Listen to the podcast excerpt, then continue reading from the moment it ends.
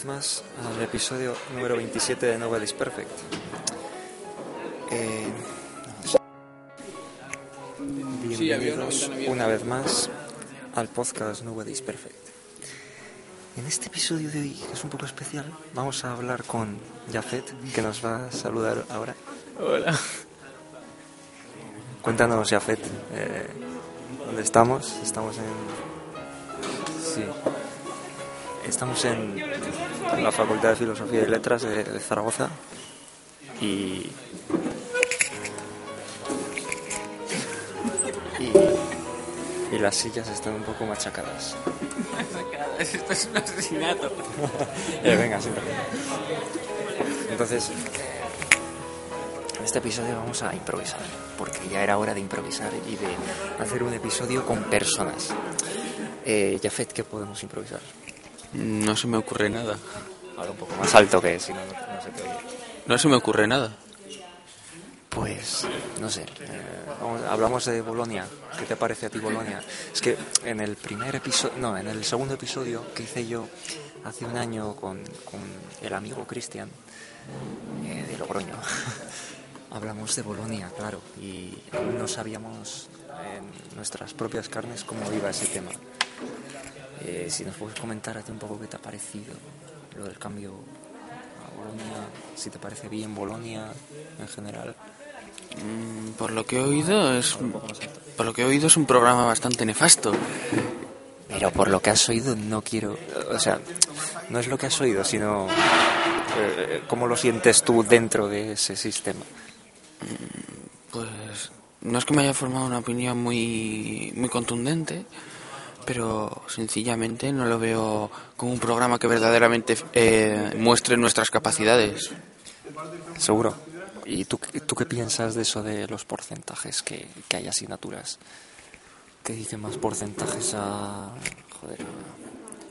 A ver, examen que a, que a lo que es el trabajo diario, ¿no? Que se supone que es lo que tendría que hacer Bolonia. Mm, pues si se evalúa realmente más el examen, Sí. eh, obviamente eh, estaríamos cometiendo un error en tanto Joder, el mismo, el mismo programa en sí. Vale, pues Entonces, sí, de eso se trata. Pero claro. ¿A ti qué te parece que ese programa no se, no se pueda plasmar Claro. eficazmente? Pues supone una gran limitación, sí, pero Sí, bueno, sí. incluso limitaría las capacidades del alumno si, la- si el programa ¿Tú está en crees principio que el hecho. programa Bolonia limita las capacidades del alumno de alguna manera? Sí, en tanto que no se puede llevar a la práctica y, en- y el programa ya de por sí ¿Tú crees, tú es crees que Bolonia, habida cuenta de que las clases son de 50 personas al menos en las que nosotros estamos, ¿tú crees que se puede, se puede llegar a, ese, a eso que dicen de seguimiento personalizado al alumno, etcétera, etcétera? A ver, somos pocos, sí, se podría hacer, pero sí, somos pocos y se podría hacer, pero es absurdo. El crecimiento personal se da en uno mismo y eso no debe no debe afectar No, a la nota. al crece- joder, el crecimiento personal, no, esto, no es, esto es una universidad, no un libro de autoayuda. Vale, perdón, más que el crecimiento personal, quería referirme al crecimiento intelectual del alumno. Eh, eso, vale, no, bien. pues, o sea, ¿tú crees que no se puede dar unas, no sean unas condiciones favorables para, para el crecimiento intelectual del alumno? Mm, Pues creo que no. Hombre, yo entiendo que, que haya limitaciones de espacio, de tiempo, de profesores, pero, joder, si, si, si han recibido dinero, tanto en esta universidad como en otras facultades, universidades en otros países también, si han recibido dinero para adaptarse a esto, que menos que contratar a más profesores, que están encantados de que se contraten, que otras cosas así, ¿no? Y sí, que todo eso es que, vamos, no sé. ¿Tú crees que con con 50 personas en una clase se puede mantener eso de Bolonia? Eso de contratar a nuevos profesores. No, 50 personas en una clase es obviamente porque o falta de aulas o falta de profesores. Porque si hubiese dos profesores para la misma asignatura, hubiese dos profesores y 25 personas en cada, en cada aula. Mm, Pues este tema es delicado. Es bastante delicado este tema. Porque si mm, propusiese diversos profesores, también tendría que hacer más gente que entrase en, en carreras en las que menos gente entra. Joder, ya, pero, pero teniendo en cuenta que, que, que es, es un programa que está hecho para 20 personas en cada, en cada aula, Sí. por lo que tengo entendido, ¿no? ¿Cómo vas a seguir un, cómo vas a tener un seguimiento personalizado a lo largo de un cuatrimestre de 50 personas a la vez. ¿Tú crees que eso es posible? ¿Tú crees, tú crees que eso es posible? Si lo fuese, la persona que lo hiciese tendría que ser un descabellado y un hombre que, se aburre demasiado, pero no sé. No lo veo, no lo veo factible ni posible, en un principio. Ya. Bueno, eh, le estamos dando un tono súper serio al, al episodio y lo perdonamos. O sea, os pedimos perdón desde aquí, pero hay que tener en cuenta también que, son las 7 de la madrugada, no llegamos a las 8 y, he decidido hacer aquí un episodio puesto que me apetece grabar y, y decía, bueno, antes de terminar los exámenes igual quiero hacer un, un episodio. Lo que planteé en el blog fue una crítica a Punset, una crítica a Eduard Punset desde el punto de vista del cerebrocentrismo, como siempre desde un punto de vista filosófico, que aquí nos va a poder ayudar Jafet un poco, si es que tiene algo de idea del tema. Porque claro, eso también es... A ver, ¿tú qué, tú qué piensas del, cere- del cerebrocentrismo, del, de la ausencia del, del rango espiritual del ser humano? Es decir, que solo fuésemos puro material. Sí, ajenos, o sea, encadenados por, Por las leyes físicas. Por las leyes físicas. Barra Skinner. Sí, por ejemplo Skinner, sí, sí. Buf. Skinner tengo que admitir que como filósofo tuvo parte... Filósofo, Bueno, bueno, no filósofo. me llames a Skinner filósofo. Vale, psicólogo. Sí, eso, psicólogo, psicólogo. Vale, mil perdones. No, ya. Eh, No bien. digas mil problemas. Y esta gente que te está escuchando es muy simpática. Hay que plantearlo como un poco serio. Sí, bueno, cuenta, cuenta, cuenta. Bien, está interesante. Eh, Skinner, eh, en ciertos aspectos, sí que, sí que puede llegar a tener un poco de razón en ciertos ámbitos. Por ejemplo, en ámbitos como el funcionamiento político actual, Sí. que podría ser algo similar a lo que ya Skinner propuso. Eh, pero una cosa es que, si tú, tú crees que el funcionamiento político actual se debe a una visión eh, biológica, no pasada por la criba de, de lo que es el ser humano como hecho, como hecho ya, hecho, hecho y creador de cultura, ¿tú crees que no es el estado actual? Sí, algo, es- algo que olvida toda esa variable del ser humano. Mm, No solo eso, sino la genera. Eso, que no solo la, la o sea, no, no, genera lo otro, ¿no? Genera La cultura. el, el Estado o, el- o las personas. Ambas cosas. Bueno, el Estado no crea nada, son las, Bueno. son las personas que están dentro del Estado. Sí, realmente las personas que están dentro El del Estado, como todos Pero sabemos, el Estado es el medio con el que me- con el que puedo hacer unas medidas políticas con las cuales poder modificar a, a la persona, dar unos, unos estímulos, como diría Skinner, y en función de esos estímulos dar una reacción o una actitud o una, o una conducta, más, te- más técnico como lo llamaría Skinner. Y en esta conducta propia de Skinner, eh, cada uno actuaría en función de, esa, de ese estímulo recibido. Y siempre, y siempre sería esa respuesta. Sería un, un determinismo muy mecánico, físico. Eso, eso. Mira, a mí me interesa es el tema del determinismo, porque, o sea, a mí me, me- hablo con ateos, ¿no? Y, y sabes que bueno, me dicen, no, es que por supuesto hay que ser ateo, puesto que la creación obviamente es verdad, o sea, o es, mentira, la creación ¿no? es, es algo que se usó hace, hace siglos para, para explicar algo que no tenía sustento, pues eso, Sí, científico. pseudociencia. No pseudociencia, no llamemos pseudociencia eso, por favor. Llamémoslo creencias. O sea, ese, ese tipo de creencias se han, se han dado pues porque no había suficiente avance técnico. No, no información. Si no existe, si, si uno no está informado, no puede crear información. Entonces, o sea, hasta que no hubo cierto avance científico y, y- cierto atrevimiento, pues. De- hasta que el otro no, no- no- dijo Dar- Darwin dijo mira me da igual que, que no me, que me maten o, o que me metan en la hoguera voy, voy a publicar el libro. De hecho lo publicó tarde. Lo dejó 40 años o 30 hasta que lo publicó y, eso y eso o sea ¿y dónde, y, dó- y dónde queda eso eso es eso claro es algo incluso en eso o sea incluso en lo que rebate el creacionismo nos encontramos a un señor que posterga la publicación del darwinismo precisamente por elementos culturales. Creemos que, que esa ausencia de elementos culturales derivados de una religión, esa ausencia de, de ataques ¿no? que, que estos ateos están diciendo, ¿no? que, ¿Me estás- no, no, eh, no, tranquilo. O sea, creemos eso y no, cre no se podría creer también que una visión demasiado cosmocerebrista, eh, perdón, cerebrocentrista, todo alrededor del cerebro. O sea, por ejemplo, voy a hablar de Ponset un poco. O sea, tú no crees, tú crees de verdad que se puede hacer un programa, un programa de redes, hablando de todo, toda la, la, multiplicidad de, de cadenas que rodean al hombre, biológicas, y tratar de salvar absolutamente todas las variables culturales precisamente por esas por eso biológico. ¿Te refieres a eliminar todo lo cultural por lo biológico? Sí, o no, no eliminarlo, simplemente darle un, un toque biológico. No un toque biológico, o sea, todo lo cultural tendría su, su génesis en, en algo positivo, en algo científico. Por supuesto que estamos dentro del mundo, pero estamos dentro del mundo es un mundo cultural, no es un mundo natural, no hay naturaleza, ¿verdad? ¿Naturaleza en el hombre? No, me refiero en el mundo. Ah, en el mundo. Mm, en el mundo humano, desde luego que no. El mundo humano es el único mundo que hay. Y eh, naturaleza en el hombre, obviamente, no hay. Vale. Podría. ¿Tú piensas que hay naturaleza humana? Mm, me, me, muestro escéptico frente a esa frente a esa afirmación. ¿Qué postura tendrías tú frente a, a las concepciones de naturaleza humana que, ha, que, han sucedido a lo largo de la historia.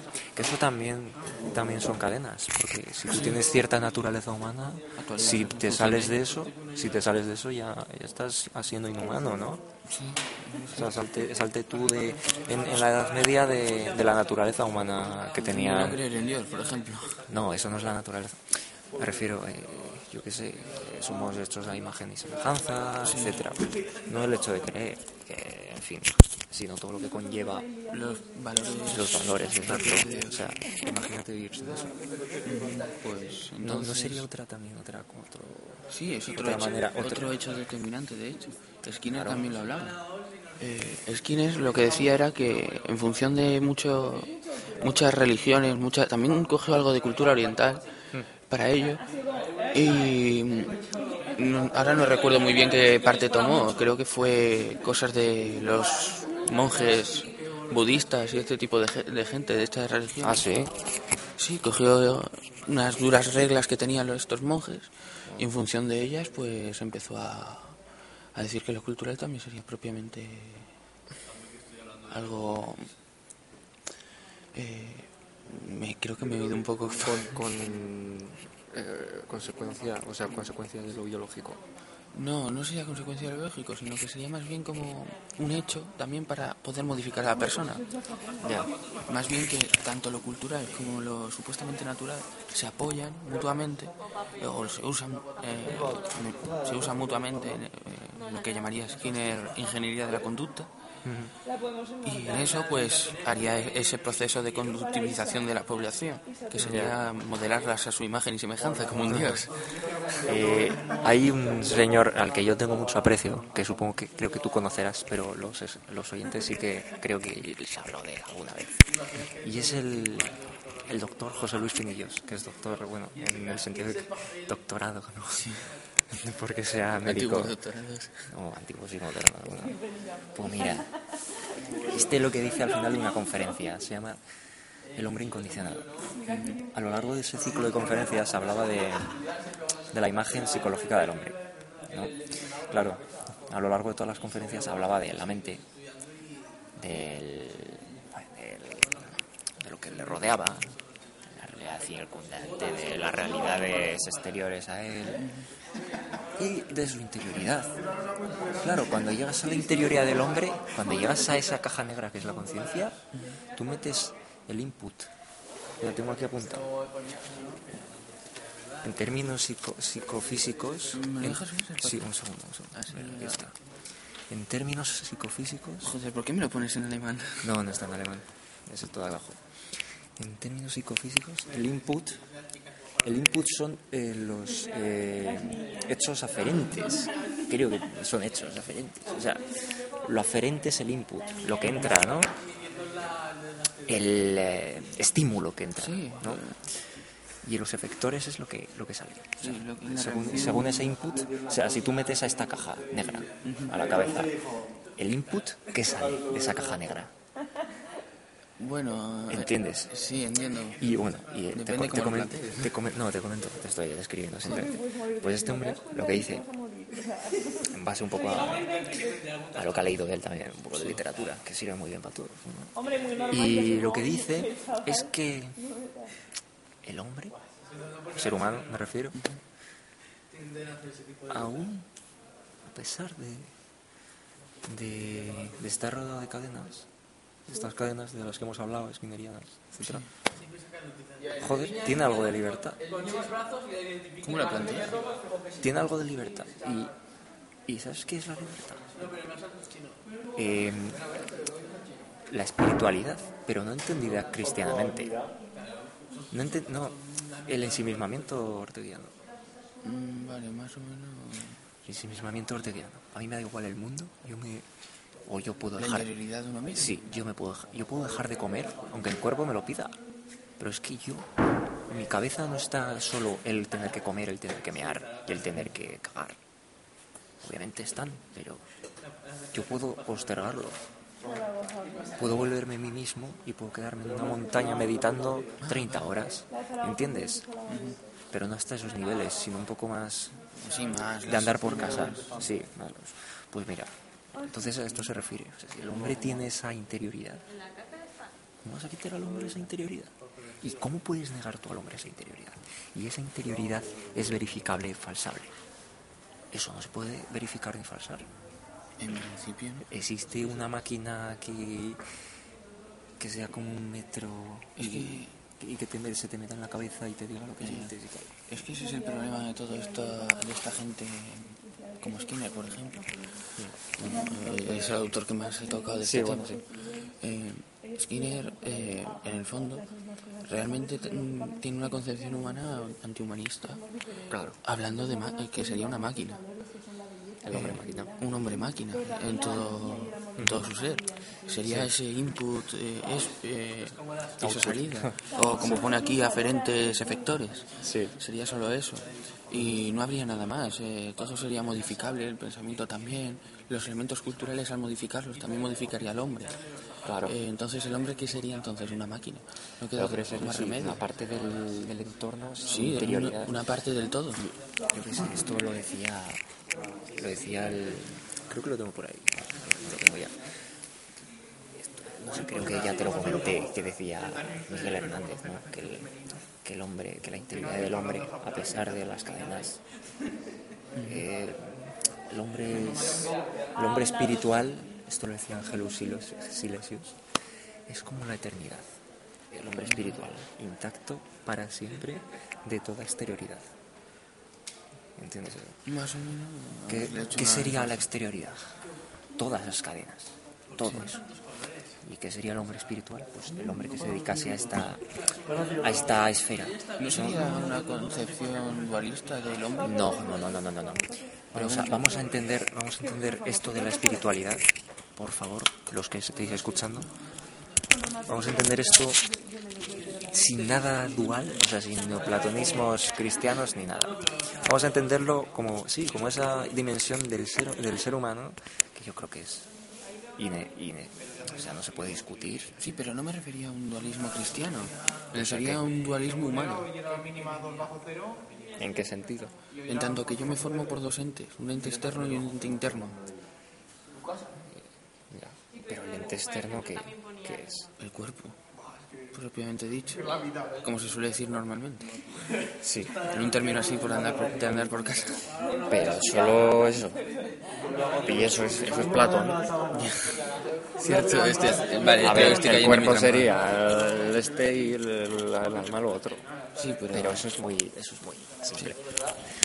Esto- estos señores que nos están escuchando y señoras son, son una categoría más, más amplia. Más, No, sí, vale. Eh, bueno, vamos a ver cuánto llevamos de, de episodio. Oh, bien, 20 minutos. Bien, vamos a ver. Punset, ¿tú qué piensas de Punset? Si es que piensas algo de él. según por lo que me has contado, la teoría de... muy similar a lo de Skinner. Que pun- un apunte. Yo no considero que Punset tenga una teoría. Bueno, Punset, Eduard Punset, el amable viejecito cano eh, catalán, tiene ocurrencias, ¿no? Entonces dice, bueno, esta ocurrencia que he tenido, voy a hacer un libro. Eh, leí por Twitter el otro día. Punset tiene un dado. En ese dado tiene tres palabras. Felicidad, viaje y vida. Tira el dado y según lo que salga pone un nombre a su libro. Es decir, son cosas, la felicidad, la vida y el viaje que gustan a todo el mundo. ¿A quién no le gusta vivir? Bueno, quizá a alguien no, ¿no? Pero normalmente a la gente le gusta vivir. ¿A quién no le gusta viajar? ¿Y a quién no le gusta ser feliz? Pues mira, el viaje a la felicidad. Pues otro. Hay un libro que se llama El alma está en el cerebro. Tú no ves ahí una manera de. No ves ahí una manera de. Para, para los que aún mantienen una concepción cristiana, decirles: mirad, el alma cristiana ya la hemos localizado y está en el cerebro. ¿Por qué no dice simplemente, bueno, señores, el alma como tal, como abstracción, puede tener su perfecto significado, como todo lo abstracto. Las matemáticas son abstractas y todo lo abstracto, si se explica dentro de su propio rango epistemológico, se puede explicar a sí mismo. ¿Qué hacemos con la epistemología? Decir, ojo, que los axiomas de la matemática no son tales, están basados en algo. Gödel, por ejemplo, pues dijo eso, que no están basados en nada. Dices, pues, pues ¿cómo te quedas? Cuando te dicen, cuando, lo único que piensas que es eh, 100% perfecto, se desmorona por los axiomas. Claro, es que no te sirve una geometría no euclídea. Eso, esas concepciones. no te sirve nada porque la axioma principal cae. Claro, ¿y qué hace Punset? Ya lo decía yo por Twitter hace unos días. Bueno, ¿qué hace Punset? Hay dos maneras de enfrentar la vida, creo yo. Una de ellas es cosechar convicciones. ¿No crees tú eso? Se puede vivir cosechando convicciones. Mm, Más que cosechando es mm, teniendo unas convicciones uno de uno mismo. De uno mismo, no. En general del Bueno, en mundo. general, vale. Y luego se puede vivir rompiéndolas. Todo lo que suene a convicción, pues igual me leo un libro que dé la vuelta. Todo lo que suene a naturaleza humana, me leo un libro que dé la vuelta. Todo lo que suene a condicionamiento, no me leo un libro. Sé, vivo experiencias que me dan, que me dicen, hostia, Una, eh, hay, una cosa que se ha pensado con la filosofía desde, desde el año cero de la filosofía, si es que existe ese año. Esto es igual, igual de, de fácil de entender, entre comillas, fácil que el paso de, cultu- de naturaleza a cultura. El paso de la no filosofía a la filosofía. Bueno, no me voy por las nubes. Bueno, pues yo creo eh, que este paso eh, que este paso que, que estamos dando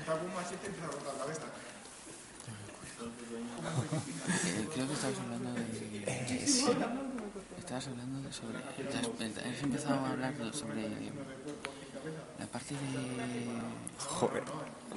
Ya ve Te estaba escuchando, pero me en lo último. vale vale.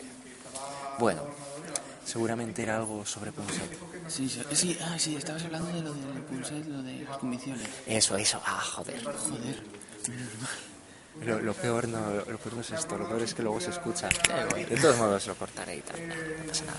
Bueno podemos cosechar convicciones podemos cosechar convicciones pero también podemos desmoronarlas. La filosofía en el año cero lo que te está diciendo. Sí. el año cero. ¿qué plantea? encontrar la verdad tú no existe verdad cuando dices eso a una persona que no existe verdad ¿cómo se queda?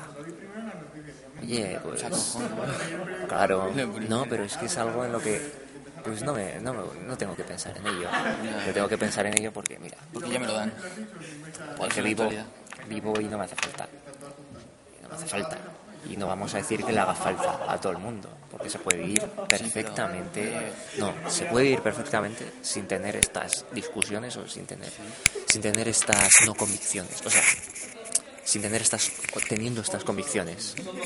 Se puede vivir. De hecho, están hechas para vivir bien.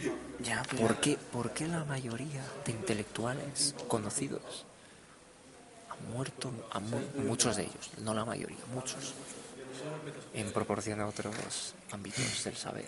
O, sea, no del saber, sino del... En, en proporción a otros en proporción a otros eh, oficios porque se suicidan menos obreros que intelectuales ¿Qué le pasa al intelectual? Que conoce lo que es el spleen. El spleen es el tedio de la vida, ¿lo sabes? El spleen es el amargamiento total, el decir, no tengo nada que hacer, me aburro haciendo todo, eh, no tengo alicientes. Eso es el spleen. El obrero que no ha llegado a ese... No ha, no ha visto necesario meterse más allá, porque yo creo que esto es un viaje, como le gusta decir a Ponset, que si uno se mete en el viaje, va a llegar. Y cuando llega el punto en el que ya estamos hablando de cosas abstractas totalmente, se va a encontrar con una nebulosa en la que nada es lo que decía ser y lo que no decía ser puede ser. Entonces te quedas y dices, bueno, podemos vivir en esa convicción y, y yo creo que no. O sea, yo creo que, que es que es algo que o sea, es una y, y parece ser que ahora con todas estas cosas del 15 y todas estas cosas bueno pues mira con estas cosas parece que se está arreglando no que se está arreglando sino que la gente está siendo consciente de oye ¿por qué están apaleando a ese tío en la calle? vale que la policía tenga sus métodos pero ¿por qué si yo veo un tío que entra tengo que temerle porque tiene la porra. No se supone que es protección. ¿Por qué, por qué si veo otra, si hago el político, ¿por qué, le, por qué me tiene que gobernar a mí? Pongamos el caso, un catedrático que ve a este, a este presidente o a cualquier otro que hemos tenido y ve que no sabe hablar idiomas y ve que su capacidad de expresión oral, que no es buen orador, que deja mucho de, que desear a la hora de dar sus opiniones o de comportarse en público, que no tiene esas dotes. Pues mira, cuando este tío ve eso dice, es que a mí ese tío no me tiene que gobernar. ¿Por qué me tiene que go- gobernar un tío que está a un nivel mucho más, mucho más inferior? Claro que volvemos a, la época tardofranquista en la que gobernaban los del Opus Dei, que eran los que más estudios tenían, a una tecnocracia. Pues quizá tengamos que volver a una tecnocracia. Pero es que, ¿sabes qué pasa? Eh, parece que estoy hablando solo. Sí, un poco. Eh, ¿Qué pasa con, la, con las tecnocracias? Sí, sí. Con las tecnocracias. Es que me. O sea, en el podcast yo me. Yo me. Yo me varío del tema. Bueno, ¿qué pasa con las tecnocracias? Que tenemos una tecnocracia y, y es que son personas preparadas. Es lo más cercano a la aristocracia, en el sentido gobierno de los mejores, no de que vengan de. no que sean reyes ni nada, ¿no? Entonces, claro, cuando gobierna gente verdaderamente preparada, que yo creo que son los que deberían, en todo caso, gobernar. Gente verdaderamente preparada. Gente sin nada que perder ni que ganar. Simplemente hacer un servicio, que yo creo que es un servicio público, como cualquier otro. Como barren- barrer las calles es el mismo servicio público que servir de voz, entre comillas, de los ciudadanos. ¿No crees tú eso? Eh, Dinos tu opinión. O menos ya- has hablado mucho, tendré que establecer unos cuantos puntos. Eh, en función de lo que has hablado antes sobre por qué me tiene que gobernar otro. Eh, bueno, aquí hablaría más bien de autores como Foucault o estos, pero bueno, sí. A ver, hablaría más bien de que eh, bueno, pues que al final me remitiría al autor. Eh, bien, me remitiría a que el vencedor siempre gobernaría sobre el vencido. Eh, la, y la salida sería una revolución, pero claro, a día de hoy, ¿cómo se daría una revolución? Claro, también hay que pensar ¿cómo voy a morir? ¿Cómo voy a, cómo voy a revolucionar yo? ¿Cómo voy a revolucionar yo si si, si vivo en un estado normal, como juego, etcétera. El segundo punto iba a, iba a hacer referencia sobre ese obrero que decías que no aspiraba más, que sencillamente se quedaba ahí. Realmente no aspira a una verdad, a un- porque la verdad ya le ha sido dada por el sistema. Pero tú crees que puede aspirar a una verdad que yo creo, al menos, Ah, una verdad. que no existe? Es que la verdad no existe. Sí, una verdad. No, no es que aspire a la verdad. Yo creo que él ya tiene las convicciones, verdades. Podríamos hacer una analogía. ¿Cómo? O sea, en, ese- en esa circunstancia, ¿sería alcanzar la verdad el meterse más en estos temas? ¿O sería el quitarnos todas las verdades? Hombre, meternos en estos temas eh, siempre nos haría más dudas. Claro, de eso se En trata. parte, al hacernos estas dudas, responderíamos más cosas, aun siendo contradictorias. De, es que de eso se trata. A lo que quiero llegar, más o menos con este episodio que hemos tenido, que casi he hablado yo, pero muchas gracias por la participación. Que ahora, ahora Y colaboración. y colaboración. A lo que quiero llegar es que si, si hemos dejado a Dios muerto, lo hemos enterrado, hemos dejado al ser humano medio vivo, pero ahora nos están tratando de enterrar a nosotros, vale que Dios, vale que Dios sea una creación, eh, una creación, ojo lo que estoy diciendo. O sea, Dios, que se supone que es lo que crea, Dios resulta que es una creación desde este, desde este punto de vista. No, no es un ente, porque no. Un ente esencial sería, porque esencia puede tener toda la que quieras. Pero bueno, no nos vamos a ir en ontología. Mira, o sea, como un. Si eliminamos a Dios, vale, me parece muy bien. Todas las condiciones. Pero, ¿podríamos eliminar al hombre? ¿Podríamos eh, quitar valores al hombre? Claro, lo que plantea Foucault que decías es darle una vuelta y comenzar a plantearlo desde cero. ¿Pero tú crees que se puede plantear desde cero, quitando al hombre como centro de, de la experiencia, centro del- de la, del- la investigación científica? y no solo de científica, sino filosófica también. Filosófica, sí, sí. O de ciencias humanas, que es a lo que se le llama ahora. Para eliminar eso, es que ahora los sistemas que hay ahora mismo para mantener el mantener al hombre en el centro, son, aun siendo teniendo una pequeña similitud con anteriores, naturaleza humana, cosas así, eh, dentro de lo que cabe están bastante establecidos, con unas definiciones muy rígidas.